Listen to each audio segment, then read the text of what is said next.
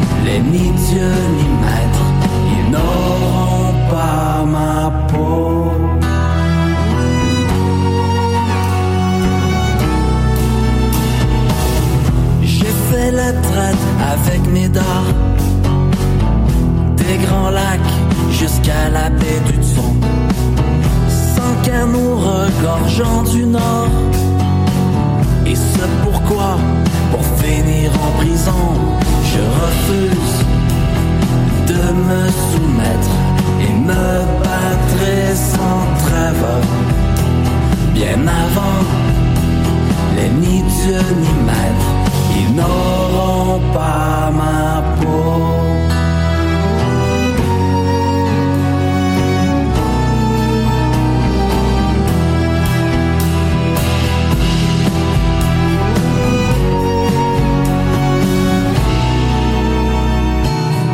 d'argent son frontenac au rupert.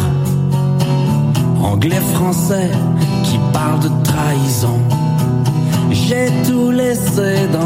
galère.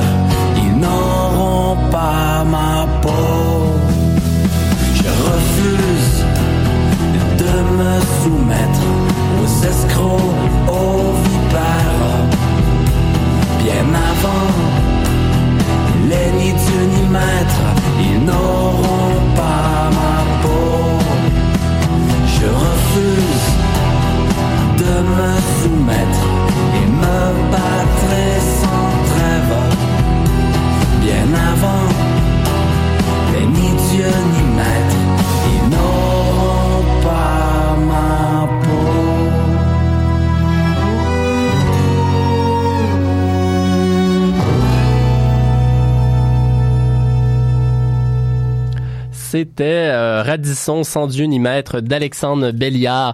Alexandre Belliard que certains d'entre vous connaissez peut-être puisqu'il a en fait réalisé, ben réalisé, composé bon nombre de chansons sur les acteurs historiques de la Nouvelle-France et de l'histoire du Québec de manière plus générale. Et donc, comme je vous le disais avant cette pause musicale qui nous introduit, en fait, pourquoi Radisson? Eh bien, c'est euh, alors qu'on parle en fait de romans historiques, eh bien, c'est parce qu'on reçoit Martin Fournier, euh, qui est l'auteur en fait d'une série de livres justement sur Radisson, une série de romans historiques. Mais Martin Fournier, avant de devenir en fait romancier, et même en fait, il est toujours actuellement historien. Euh, et justement, il a ce côté bicéphale, si je peux m'exprimer ainsi, où il est à la fois romancier, auteur justement, bon de romans historiques, la série en fait sur Radisson, euh, détenteur en fait d'un prix euh, récipiendaire, plutôt en fait d'un prix du gouverneur euh, général du Canada en 2011 pour L'enfer ne brûle pas, le premier tome de la série. Euh, mais avant d'être un romancier, c'est aussi un historien. Il a fait une maîtrise et un doctorat en histoire sur Radisson. Il a également été coordonnateur de l'encyclopédie du patrimoine culturel de l'université Laval, professeur suppléant à l'université du Québec à Rimouski, chargé de cours à l'université Laval, également bon conférencier il a donné plus d'une centaine de conférences en France et un peu partout au Canada. Et donc c'est euh, et il a publié en fait plusieurs euh, essais en histoire, plusieurs monographies, notamment une sur euh, Jean Mauvide, dont on peut toujours visiter le, manoir sur l'île d'Orléans, également Jardin potager en Nouvelle-France, mais aussi des monographies sur Pierre Esprit Radisson avant de se lancer dans le roman en tant que tel. Et donc C'est avec grand plaisir qu'on le reçoit ce soir pour pouvoir parler de la démarche en fait historique de création d'un roman historique. Bonsoir Monsieur Fournier. Bonsoir. Et donc en fait, euh, je, première question que j'avais envie de vous lancer parce que euh, vous n'êtes pas un romancier historique comme euh, les autres. Ben en fait, oui et non, c'est ce qu'on verra peut-être un peu tout à l'heure. On a souvent l'impression que bon, les romanciers historiques sont des gens qui sont d'abord et avant tout des auteurs, alors que certains sont aussi des historiens. Et donc bon, je parlais un petit peu de vos réalisations, mais qu'est-ce que vous pourriez nous dire un petit peu plus sur vos réalisations euh, dans le monde académique avant de se lancer un petit peu plus dans le processus euh, de création du roman en tant que tel?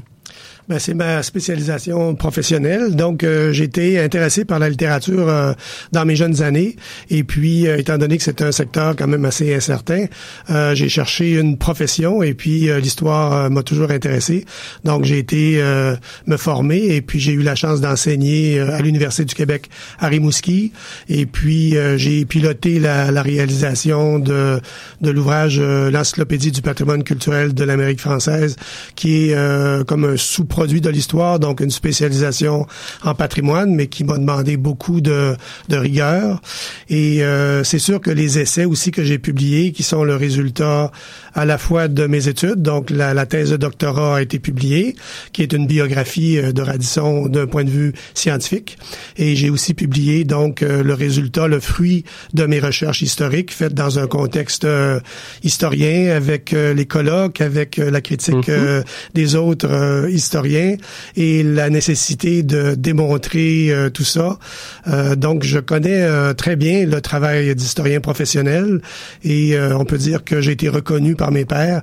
Pour vous donner un exemple, on a fait appel à moi pour renouveler la biographie de Radisson dans le Dictionnaire biographique du Canada, qui est un ouvrage de référence donc très sérieux. Et donc, euh, oui, effectivement, un historien qui euh, ben, s'inscrit dans le milieu scientifique, mais un historien aussi qui s'inscrit euh, dans le monde historique. mais avant, justement, de pas dans le monde historique, mais je veux dire dans le monde du roman. quoi que, bah, c'est ça, c'est ce que je disais. Et donc, mais avant de, de, me lancer un petit peu plus dans le roman, j'ai envie de vous demander une question qu'on demande beaucoup à nos invités. Qu'est-ce qui vous a amené, en fait, à vous intéresser à ce sujet? Qu'est-ce qui vous a amené à vous intéresser à Radisson? Pourquoi Radisson? Pourquoi pas un autre? Pourquoi lui? Quand j'ai commencé mes études euh, en histoire ici à l'Université Laval, euh, je m'intéressais à la Nouvelle-France et la période pionnière. Donc, la, comment est-ce que la Nouvelle-France a commencé, euh, le défi qu'ont relevé les, les, pionniers, ça, ça m'intéressait énormément. Et je lisais, disons, à peu près tout ce qui était disponible. Je cherchais un sujet, je cherchais me, le, le, sujet sur lequel j'allais faire des recherches. Et je constatais que la plupart des écrits disponibles étaient le fruit de religieux. Alors, les missionnaires, euh, les femmes autochtones, Marie de l'Incarnation, pas autochtones, les femmes religieuses, Marie de l'Incarnation, les jésuites, ou encore les commis de l'État, gouverneurs, intendants, etc. Et euh, j'avais la curiosité de trouver quelque chose d'un peu plus... Euh, comment dire, un peu plus populaire. Euh, et là, je demandais à mes professeurs, est-ce qu'il existe euh, d'autres choses que des écrits religieux? Et là, on m'a dit, bah, tiens, tu pourrais jeter un coup d'œil sur Radisson. C'est euh, tout à fait différent. Et lorsque j'ai lu les récits de voyage de Radisson, qui sont fort abondants, là, c'est un texte imprimé de, de, de, presque 200 pages, donc c'est très fourni, très détaillé. Et là, il y a eu comme un coup de foudre par rapport au personnage et par rapport au point de vue très différent qu'il exprimait, notamment sur sa proximité avec les, les Autochtones les Amérindiens, donc qui élargissait le sujet de la Nouvelle-France comme telle, qui est souvent considérée du point de vue établissement agricole, fondation des, des villes Québec, Trois-Rivières, Montréal. Ouais, quelque chose de très laurentien. Oui, voilà. Là, on élargissait le sujet et on mesurait l'ampleur du défi de s'installer en Amérique du Nord, un continent déjà habité avec une relation, des relations obligatoires, euh, étant donné la traite des fourrures, donc la base économique de la Nouvelle-France. Alors c'est comme ça que j'ai commencé à m'intéresser à Radisson et le fait d'apprendre qu'il était un personnage controversé, ça ça m'a motivé encore plus d'essayer de comprendre euh, qu'est-ce qu'il y avait au-delà de la controverse. Et pour nos auditeurs qui connaissent peut-être un petit peu moins Radisson, euh, est-ce que vous pourriez nous résumer peut-être très brièvement sa vie en insistant justement peut-être un petit peu sur ces points de controverse là? Euh, oui, donc Radisson est un Français. Il est né dans la région de Paris. Vers euh, probablement 1636, on n'a pas retrouvé son acte de baptême. Et il euh, émigre en Nouvelle-France à l'âge d'environ 15 ans. Il arrive ici en 1651. Il rejoint deux de ses sœurs qui sont déjà à Trois-Rivières. Et à l'époque, deux femmes à Trois-Rivières en 1651, c'est déjà assez exceptionnel. Et une de ses sœurs est mariée à un commerçant de fourrure. Euh, et euh, donc, on suppose qu'il est venu ici pour s'adonner à la traite de fourrure. Mais c'est un jeune homme assez hardi et il ne tient pas compte des conseils qu'on lui donne euh, dans le bourg de Trois-Rivières de faire attention aux Iroquois qui, à ce moment-là, ont commencé leur fameuse guerre euh, iroquois français. Donc, c'est une période qui est extrêmement dangereuse pour les habitants de Trois-Rivières. Il fait fi de ça. Il se fait capturer par les Iroquois et il va séjourner pendant presque deux ans euh, parmi les Iroquois, les, les plus féroces d'entre eux, les plus euh, dangereux, qui sont les, euh, les Agniers, les Mohawks. Mm-hmm. Et pour sauver sa vie, il va s'adapter, il va s'intégrer à la communauté iroquoise au point de penser à faire sa vie chez les Iroquois. Mais au bout de à peu près presque deux ans, comme je disais, il va s'apercevoir que malgré son intégration réussie, il est quand même en danger parce que c'est un Français et les Iroquois sont en guerre contre les Français et il va choisir de s'évader. Donc, il passe par la France, il revient en Nouvelle-France, déterminé à euh, poursuivre ce qu'il avait euh, comme projet en Nouvelle-France. Et là, il est recruté par les Jésuites euh, qui profitent d'une trêve pour ouvrir une mission chez les Iroquois, un projet très risqué, et il recrute Radisson qui connaît bien les Iroquois, la langue iroquoise, et il considère qu'il va peut-être les aider. Donc, il travaille pendant quelque temps pour les Iroquois. Il s'évade. Euh, tout le groupe de Français qui est en mission chez les Iroquois doivent s'évader parce que la trêve est rompue et leur vie est en danger. Et par la suite, là, il commence sa carrière de commerçant de fourrure. Euh, entre autres en faisant la rencontre de son beau-frère, euh, des Groseilliers. Et là, ils vont faire équipe pendant une vingtaine d'années euh, dans différents théâtres d'opération. Ça commence dans les Grands Lacs. Et ensuite, ils se transportent en Angleterre euh, pour réaliser leur projet de traite de fourrure à la baie du Tson. Et ils vont être des personnes donc extrêmement importantes au cœur de la fondation de la Compagnie de la baie du Tson. Et par la suite, il va osciller entre euh, une euh, longue euh, une longue période d'emploi pour la compagnie de la baie du Son. Et ensuite, lorsqu'ils sont chassés de la compagnie de la baie du Son, ils vont travailler un bout de temps pour la France, revenir en Angleterre. Et là, donc, c'est là toute la, la, nature de la controverse. Est-ce que Radisson est un traître? Est-ce qu'il a travaillé hmm. pour les Anglais? Est-ce qu'il aurait dû rester en Nouvelle-France alors qu'on leur mettait des bâtons dans les roues? on les empêchait de réaliser leur projet de traite de fourrure à la baie du Son. Donc voilà le, nœud de la controverse. Et au final, donc, il va terminer sa vie en Angleterre. Euh, il va mourir euh, après avoir surmonté bien, bien, bien des dangers et des épreuves. Il va mourir dans son lit calmement à l'âge d'environ 75 ans. Ouais, une mort euh, fort tranquille pour un personnage avec une vie euh, si mouvementée. Oui. Et euh, si on en revient au roman maintenant, en fait, bon, la plupart des gens vont tomber, en fait, en histoire, vont tomber sur un sujet, vont écrire une monographie, vont mettre plein de notes en bas de page. C'est ce que vous avez fait. Mais vous, vous avez également décidé d'aller vers le roman par la suite pour permettre aux gens de découvrir Addison. Qu'est-ce qui vous a amené au roman? Vous avez parlé tout à l'heure de votre intérêt pour la littérature dans un premier temps, mais encore. Ben voilà, donc euh, j'avais toujours en tête euh, le souhait de, de retourner, euh, excusez-moi, du côté de, la littérature. Et j'avais donc écrit un, début de roman que j'ai soumis au même éditeur qui avait publié mes mes essais historiques donc chez Septentrion. Et ils ont trouvé ça très intéressant. Ils ont trouvé que j'avais le, le, tour de raconter une histoire. Et là ils m'ont proposé de reprendre euh, mon travail de recherche sur Addison et d'en faire des romans historiques. Alors le comment dire, le sujet s'y prêtait merveilleusement, puisque mmh. la réalité, dans le cas de Radisson, dépasse la fiction.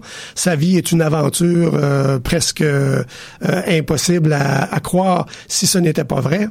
Alors donc, j'ai amorcé le travail de transposition de mon travail d'historien, de mes habitudes d'historien vers la fiction et j'ai eu l'appui d'un directeur littéraire patient et habile qui m'a euh, remontré euh, l'art de, de, de, raconter une histoire dans, un, dans un roman. Donc, euh, avec un travail acharné sur une période de, quatre ans, j'ai réussi donc à retourner au roman et à transposer toutes mes connaissances historiques à l'intérieur d'une œuvre de fiction, au point de remporter le prix du gouverneur général du Canada pour ce premier roman-là. Donc, ça a été un succès là, conjoint avec l'équipe euh, euh, littéraire de la maison d'édition Septentrion et mon travail, mon désir de produire une œuvre de qualité. Oui, et euh, je crois que vous pouvez en être fier euh, parce que justement, ben, c'est euh, pas donné à tous les historiens d'être capables en fait de faire de leur recherche quelque chose qui va vraiment être passionnant et qui va captiver le lecteur. bon, sans vouloir être peut-être un petit peu sévère, bon, c'est ça souvent on met peut-être un petit peu plus de l'avant le côté très très sérieux, très académique. mais pour revenir justement à vos à vos romans justement, pour ceux qui les connaîtraient peut-être un petit peu moins, est-ce que vous pouvez nous parler un petit peu de vos romans historiques? Comment est-ce qu'ils sont découpés et euh, ce qu'ils racontent. Bon, ils racontent la vie de Radisson, mais bon, on a trois tombes jusqu'à maintenant. Il y a un quatrième tome en préparation, si je ne m'abuse. Euh, donc, comment est-ce que ces tombes-là sont articulées? Donc, j'ai suivi le, les récits de, de Radisson. Mon, objectif en, en, écrivant des romans, c'est d'être fidèle à, à, mon travail d'historien et à ce que Radisson a écrit. Donc, la principale source d'information sur ce qu'il a vécu, ce sont ses propres récits. Et euh, j'ai adopté son découpage. Donc, euh, Radisson ne raconte pas la totalité de sa vie. Il raconte ses voyages comme étant peut-être les, euh, les principaux éléments qu'il croit devoir partager avec euh, les gens à qui il s'adressait quand il écrivait ses récits.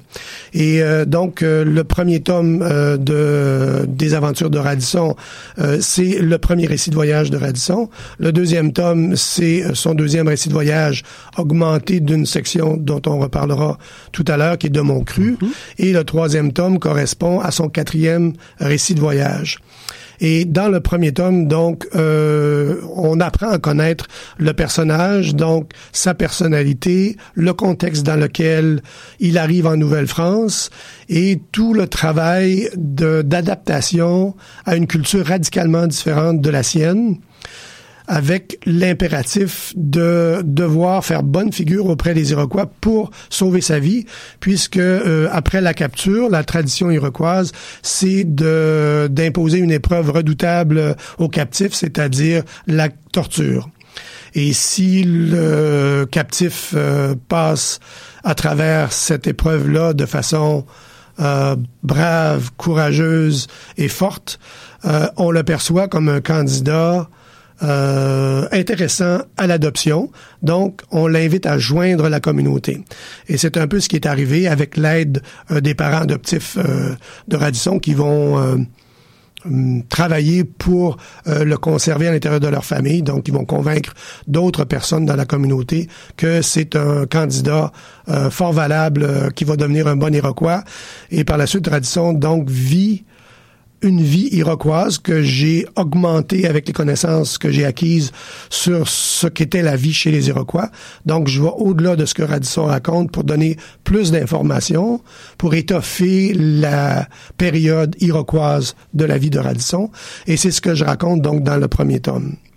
Et ça se termine par en fait, l'épisode clé de ce premier roman-là, c'est une expédition de guerre, de petite guerre. Donc, Radisson va en territoire ennemi des Iroquois avec huit autres, neuf autres compagnons et il forme un groupe extrêmement serré et solidaire pendant plusieurs mois. Et euh, c'est là que son intégration est la plus poussée. Et ensuite, il revient dans son village et là, il reprend contact avec des gens euh, qui ont un certain antagonisme euh, envers lui. Et c'est là qu'il réalise que sa vie est finalement euh, assez risquée au sein d'une communauté iroquoise où il a des alliés mais des ennemis. Et là, il décide de s'évader. Et le tome 1 se termine avec la réussite de son évasion. Dans le tome 2, je me suis beaucoup intéressé à une question que je m'étais posée déjà au doctorat. Comment est-ce qu'on peut expliquer que quelqu'un qui euh, arrive, euh, disons, avec beaucoup de liberté euh, en Nouvelle-France pour rejoindre sa famille et qui passe presque deux ans au sein d'une communauté iroquoise, peut se retrouver employé des Jésuites qui euh, insiste énormément sur l'obéissance. Euh, ce sont des soldats de Dieu et la discipline chez les jésuites, c'est une discipline militaire. Alors, comment est-ce que Radisson peut euh, être un jeune adolescent libre, un jeune adulte libre, un Iroquois chez qui il y a une grande liberté aussi, et tout d'un coup devenir un employé presque modèle pendant quelques mois des Iroquois? Donc, j'ai fait le pont. Radisson ne raconte pas ça, mais moi, j'ai réfléchi à cette question J'avais déjà réfléchi à cette question-là et je propose une interprétation qui me permet aussi de faire la comparaison entre la vie en France en 1755, la vie en Nouvelle-France en, excusez, 1655, la vie en Nouvelle-France en 1655, et là on retourne en Iroquoisie. Donc, quel est le mode de vie comparé à l'intérieur d'une même année en France, en Nouvelle-France et en Iroquoisie? Et c'est grosso modo ce que raconte le tome 2 avec, évidemment, le, la clé de, au niveau de l'intrigue, c'est que euh, on s'aperçoit, les Français qui sont en, en Iroquoisie à cette période-là, s'aperçoivent que les Iroquois sont en train de changer d'idée, que la trêve qu'ils avaient conclue, ils sont en train de remettre ça en question et que probablement qu'ils sont prisonniers, en fait, des Iroquois. Et il faut trouver une façon de s'échapper, d'échapper à la vengeance des Iroquois. Et euh, vraisemblablement, au niveau historique, Radisson aurait joué un rôle central dans l'évasion des, euh, des 50 Français qui sont là. Et donc, je place Radisson au cœur de ça et j'essaie de reconstituer la stratégie qu'il a mise en place pour euh, réaliser l'évasion. Et pour ce qui est du tome 3, ben là, euh, c'est un nouveau départ. Radisson donc fait la rencontre de des Groseilliers qui a marié une de ses sœurs qui était mariée à un commerçant de fourrure qui s'est fait tuer par les Iroquois. Elle se remarie avec des groseilliers. Et Radisson fait la connaissance de des groseilliers dans, à la fin du tome 2.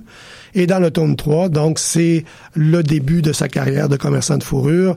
Et là, on assiste à, euh, la naissance de l'équipe euh, très, très forte, très solide, euh, qui va durer une vingtaine d'années entre lui et des groseilliers et qui vont donc se rendre dans les Grands Lacs pour euh, renouer l'alliance avec les nations qui euh, s'adonnaient à la traite de fourrure avec les Français. Et euh, étant donné la guerre iroquoise, cette euh, alliance-là avait été comme rompue.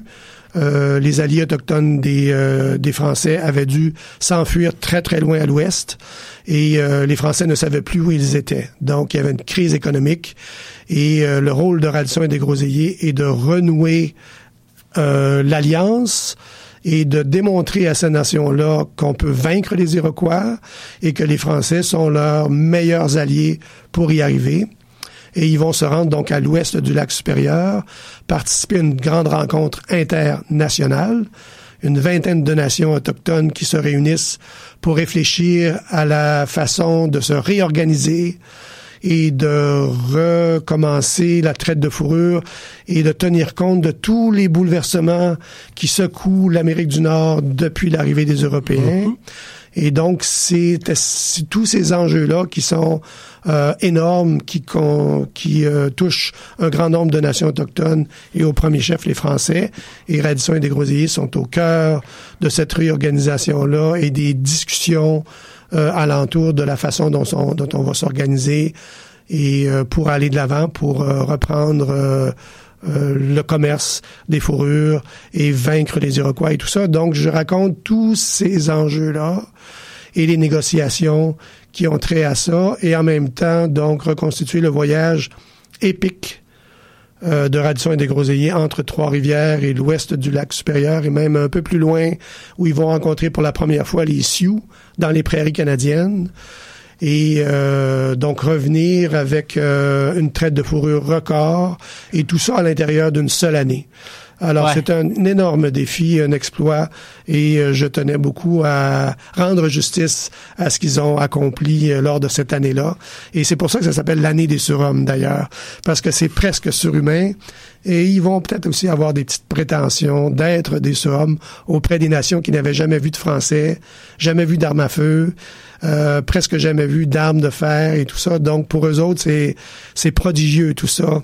Et euh, ils identifient ces prodiges-là à une espèce de force spirituelle. Alors hmm. les, les, nations autochtones euh, expliquent tout par un envers spirituel de la réalité concrète.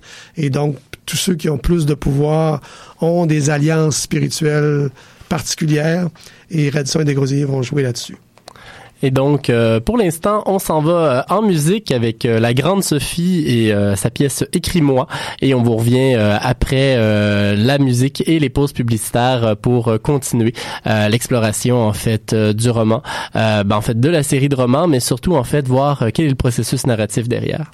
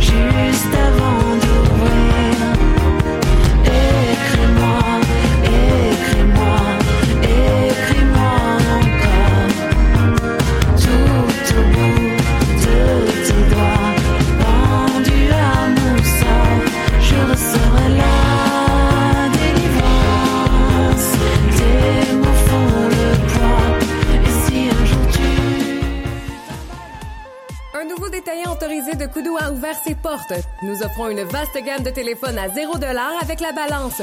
De plus, nous ajoutons un cadeau boni de 50 lorsque vous effectuez une activation ou un renouvellement.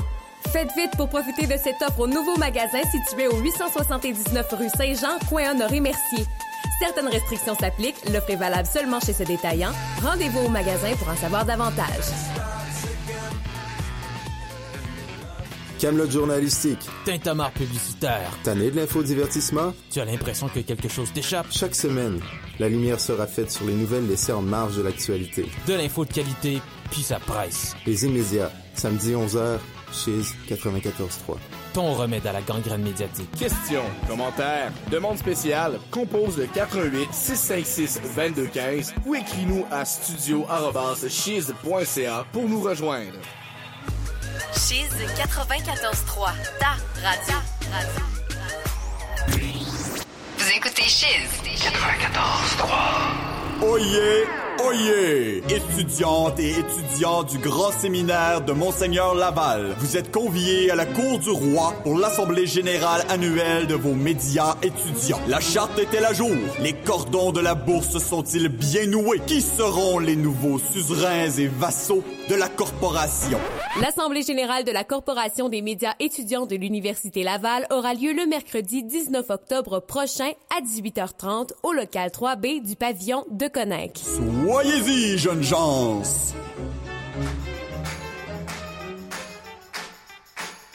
Le Monde Bouge, c'est votre magazine d'actualité internationale.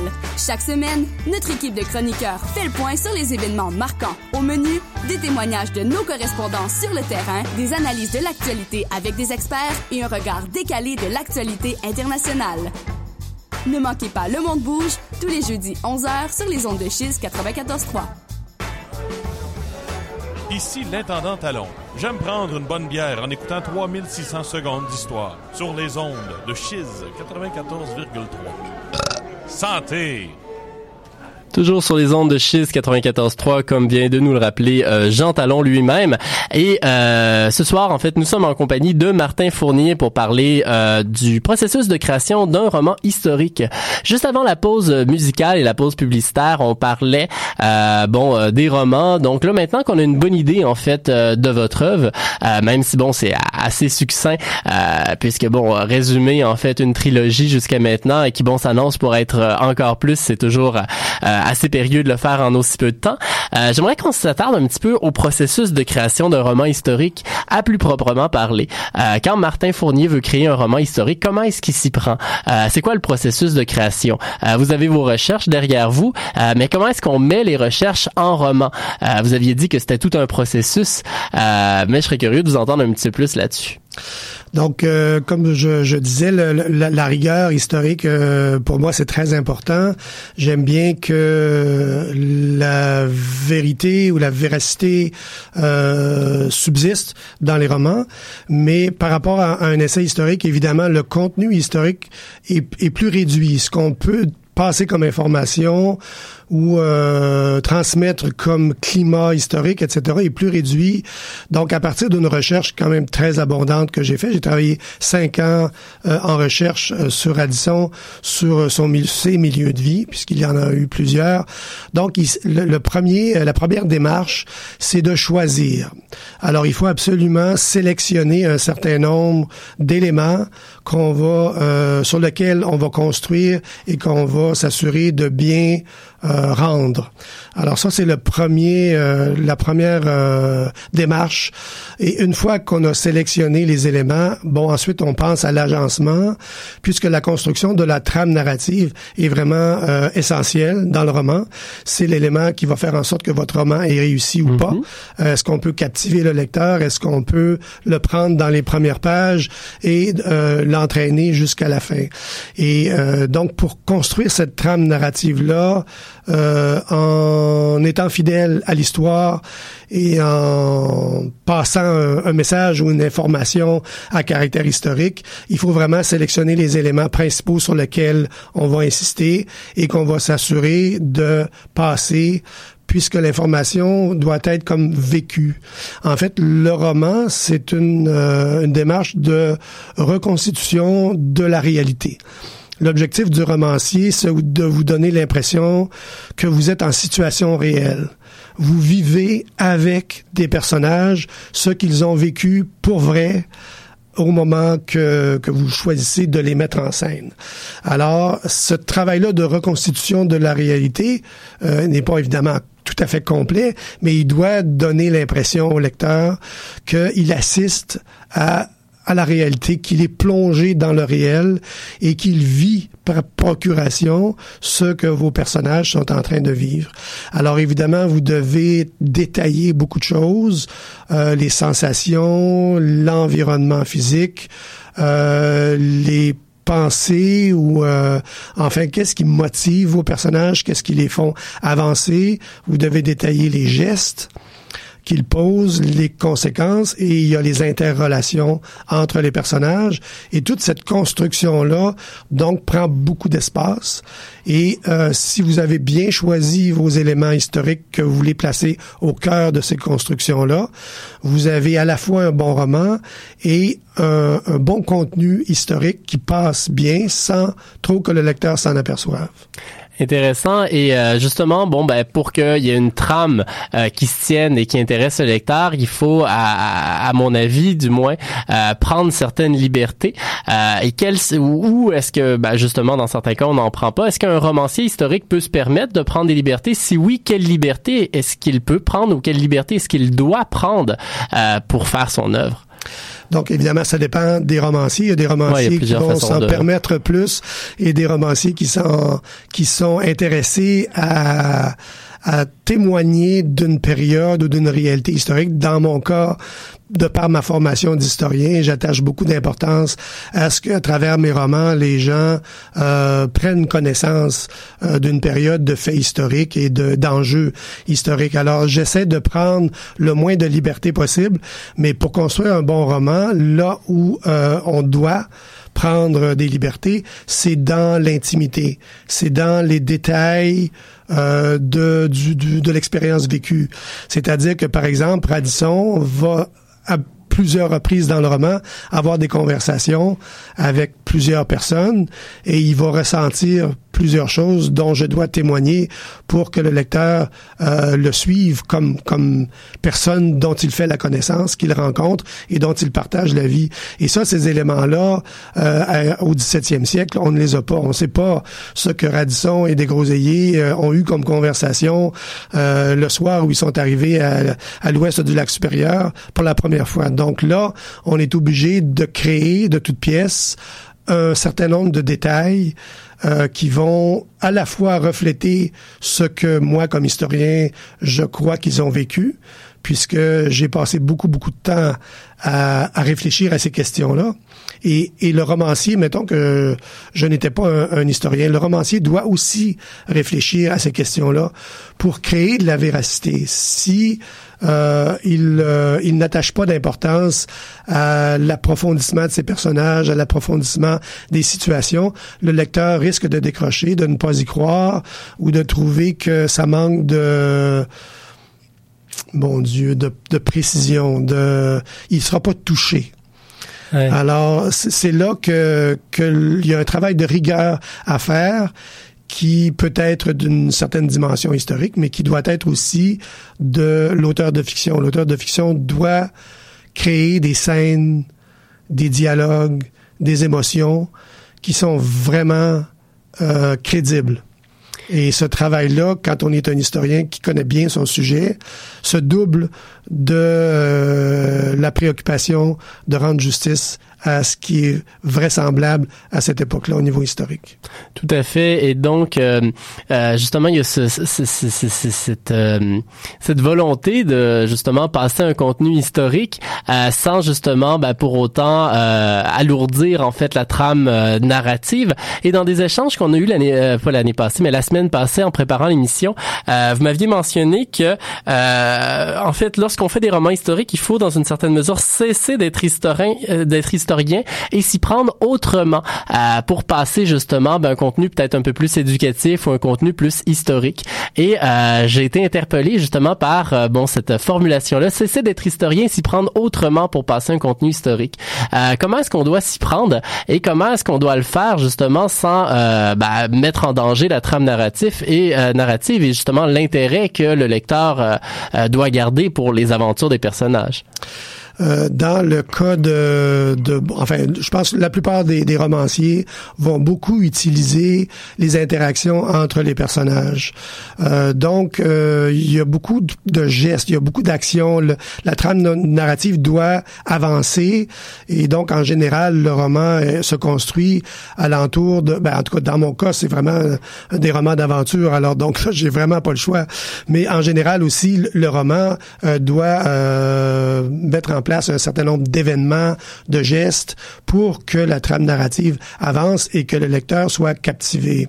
Et cette euh, démarche-là, donc, doit euh, inclure le contenu historique, c'est-à-dire que quand les personnages ont des conversations, ils échangent sur des données historiques que l'historien aurait décrit, aurait exposé euh, de façon euh, un peu objective, alors que là c'est incarné et euh, il doit y avoir des événements qui portent en eux-mêmes euh, le message historique. Il doit y avoir, il doit se passer quelque chose, comme par exemple les difficultés que que, les euh, autochtones éprouvent à l'époque de Radisson et des Groseilliers. Donc, il y a beaucoup de déséquilibre euh, dans leur mode de vie.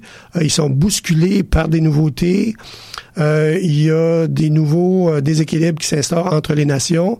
Et donc, on peut décrire ça quand on est un historien, alors que quand on est un romancier, il doit y avoir un événement qui démontre par ce qui se passe qu'il y a un déséquilibre, où il doit y avoir un personnage qui est déstabilisé par euh, la vue de d'un coup de hache, par exemple. Alors, j'ai une scène comme ça.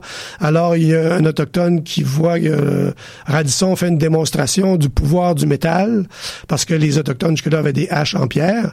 Donc, abattre un arbre avec une hache en pierre, c'est pas mal moins efficace qu'avec une hache en métal bien aiguisée. Alors, ce, cette espèce de capacité-là d'une hache en métal de trancher d'un coup sec nettement un arbre, on a des, euh, des archives qui nous parlent de cet étonnement-là des Autochtones, qui sont éblouis par cette capacité-là. Alors moi, j'ai une scène où Radisson démontre la, la force du métal et l'Autochtone est saisi par ça. Et euh, donc, ensuite, il, est un peu en admiration, il se pose des questions. Donc, il y a une action qui se, qui se passe. Et donc, le message est comme mis en action, mis en scène, plutôt que décrit par l'historien. Et c'est ce genre de stratégie-là qu'il faut constamment déployer.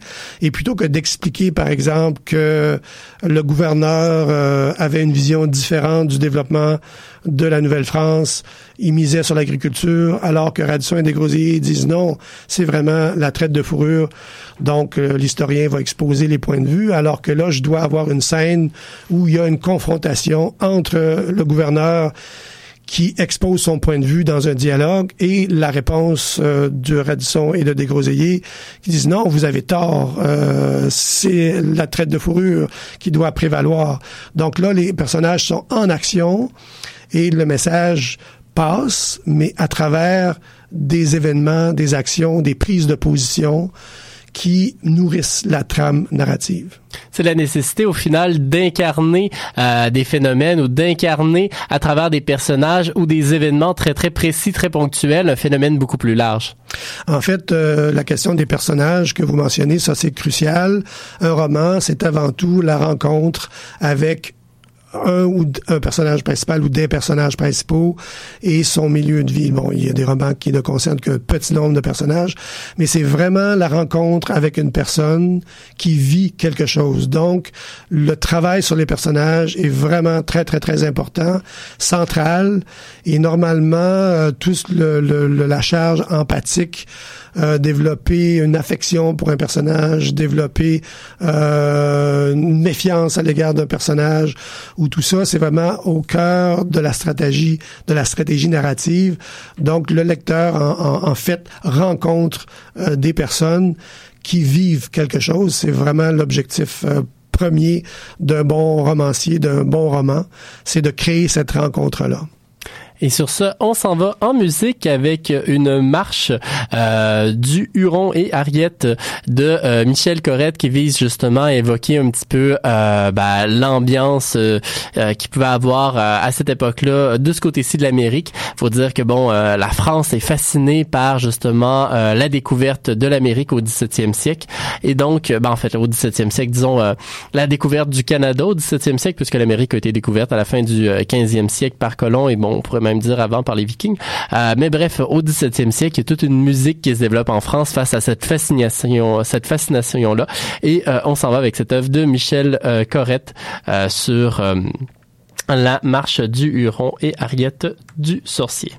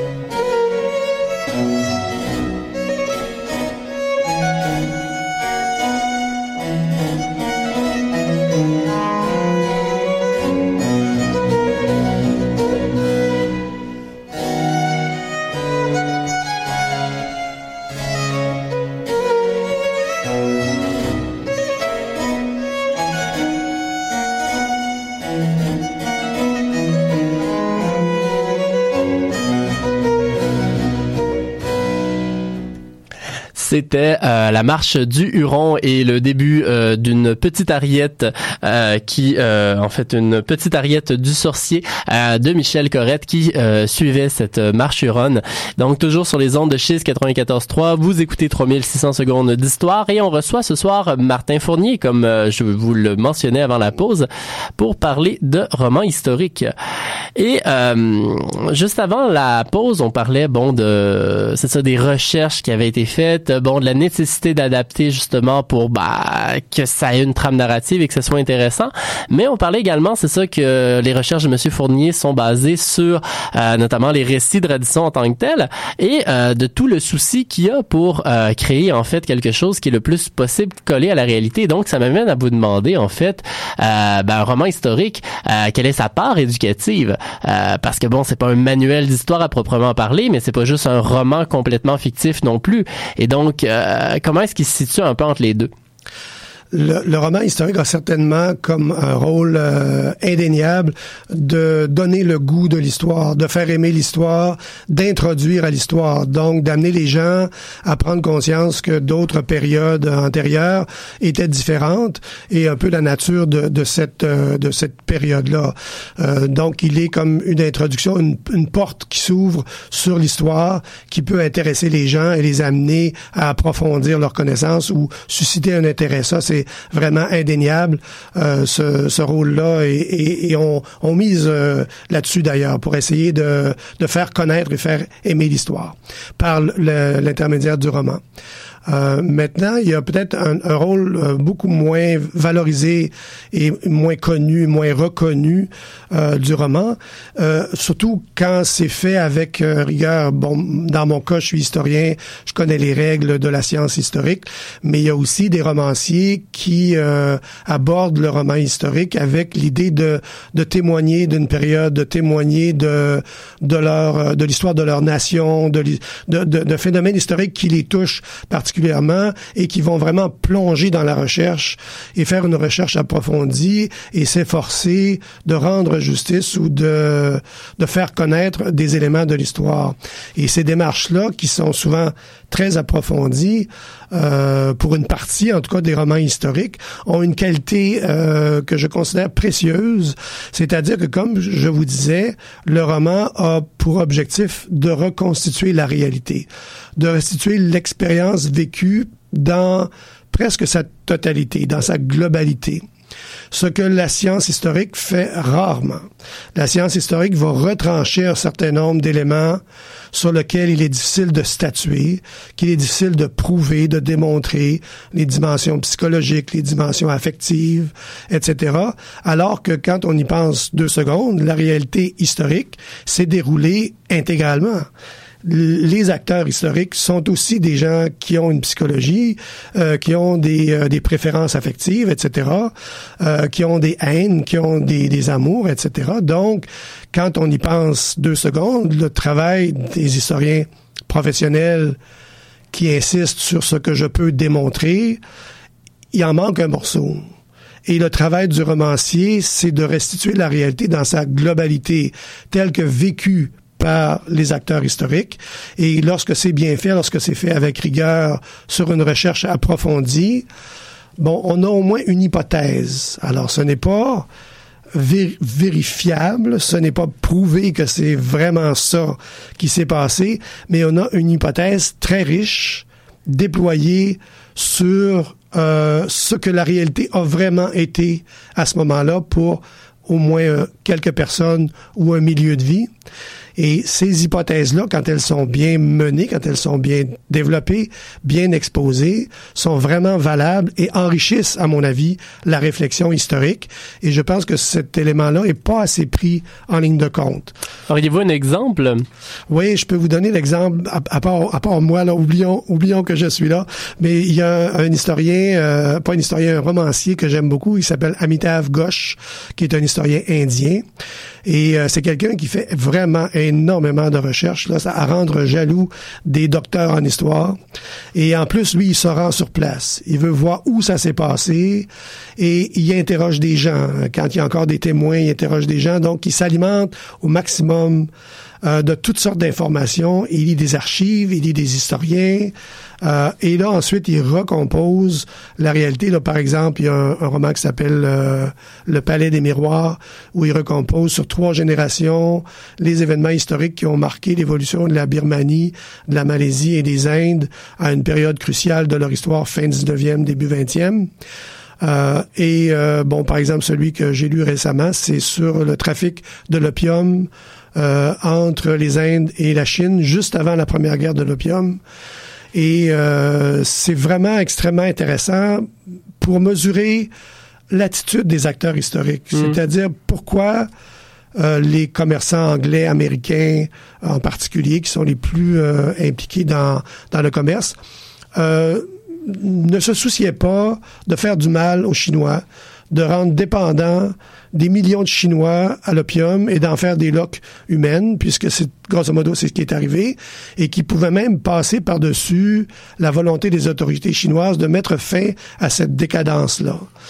Alors, le, bon, évidemment, il y a certainement d'excellents euh, monographies historiques sur ces sujets-là, mais là, on est plongé dans les, euh, les attitudes, euh, les déclarations, euh, les réflexions, les contradiction entre ces euh, quelques acteurs principaux euh, qui vont à la fois essayer de préserver leur euh, leur peau, leur fortune quand le gouvernement chinois tente de mettre fin au commerce et qui vont avoir la réaction de dire ah ben non on laissera pas faire les Chinois, mm-hmm. c'est c'est sous-civilisé, alors que nous, en Angleterre, on a la vérité et tout ça. Donc, euh, on va leur faire, on va leur montrer par la force, s'ils sont pas capables de comprendre euh, par euh, la simple conversation, que la liberté de commerce, c'est ce qui est le plus important.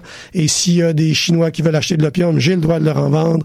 Bon, alors, ces débats-là, qui sont vraiment incarnés, c'est extrêmement intéressant de mesurer la nature de ce qui a pu se passer. Alors, comme je vous dis, euh, par exemple, dans les dialogues euh, que Amitav Ghosh a créés, il a des extraits d'éditoriaux écrits par les acteurs dont il parle, qui ont été publiés dans les journaux de Canton, qui était la, la ville où ça se produisait. Mm-hmm. Donc, c'est l'intégralité de ce que ces gens-là ont, ont, écrit. Et lui, il le transpose dans les dialogues pour, comme je vous disais, rendre ça vivant puis créer de la dynamique narrative.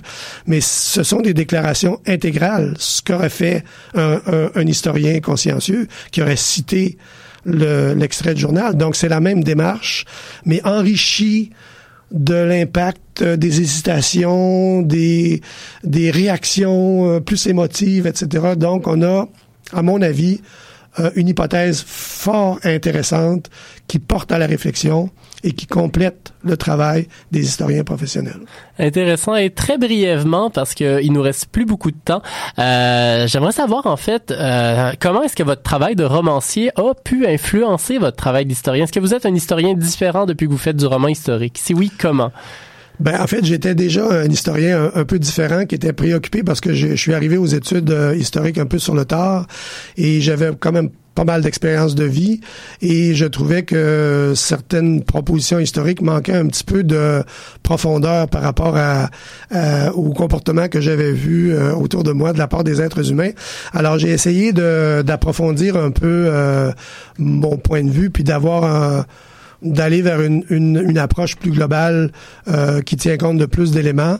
Et euh, le roman donc a un petit peu accentué cette, euh, ce désir-là, cette conviction-là qu'une recherche historique, qu'une analyse historique bien faite doit inclure le plus possible d'aspects de la vie humaine et de d'éléments qui entrent réellement euh, en, en, cause dans euh, l'évolution des phénomènes historiques. Intéressant. Malheureusement, c'est tout le temps dont nous disposions aujourd'hui. Euh, je pense qu'il en restera encore euh, beaucoup à dire euh, sur le roman historique. je vous remercie en fait, Monsieur Fournier, de bien avoir voulu venir nous parler du processus de création. J'invite les auditeurs qui seraient intéressés par le travail de Monsieur Fournier à se procurer ses romans en librairie. le dernier tome, L'année des surhommes, vient de paraître en fait il y a quelques semaines à peine, et les deux premiers tomes sont d'ailleurs toujours disponibles. puis fait intéressant, en fait, il y a tout plein de petits suppléments historiques, en fait, tant sur Internet que dans les livres. Et donc, ça peut vous permettre vraiment d'en découvrir plus. Merci beaucoup, Monsieur Fournier. Ça m'a fait grand plaisir. Euh, merci de, de, ces questions intéressantes. Et on se laisse, en fait, sur une œuvre qui a été composée à peu près au moment de la mort euh, de Radisson. Euh, un extrait, en fait, de La Passion selon Saint-Marc de Frédéric Nicolas Brown, qui aurait été pendant longtemps attribué, en fait, au compositeur Kaiser. Et donc, on se laisse sur un petit extrait de cette œuvre et on se revoit la semaine prochaine pour parler sorcellerie à l'occasion de l'Halloween. on va parler de la sorcellerie en Nouvelle-France avec Stéphanie Petitgrou.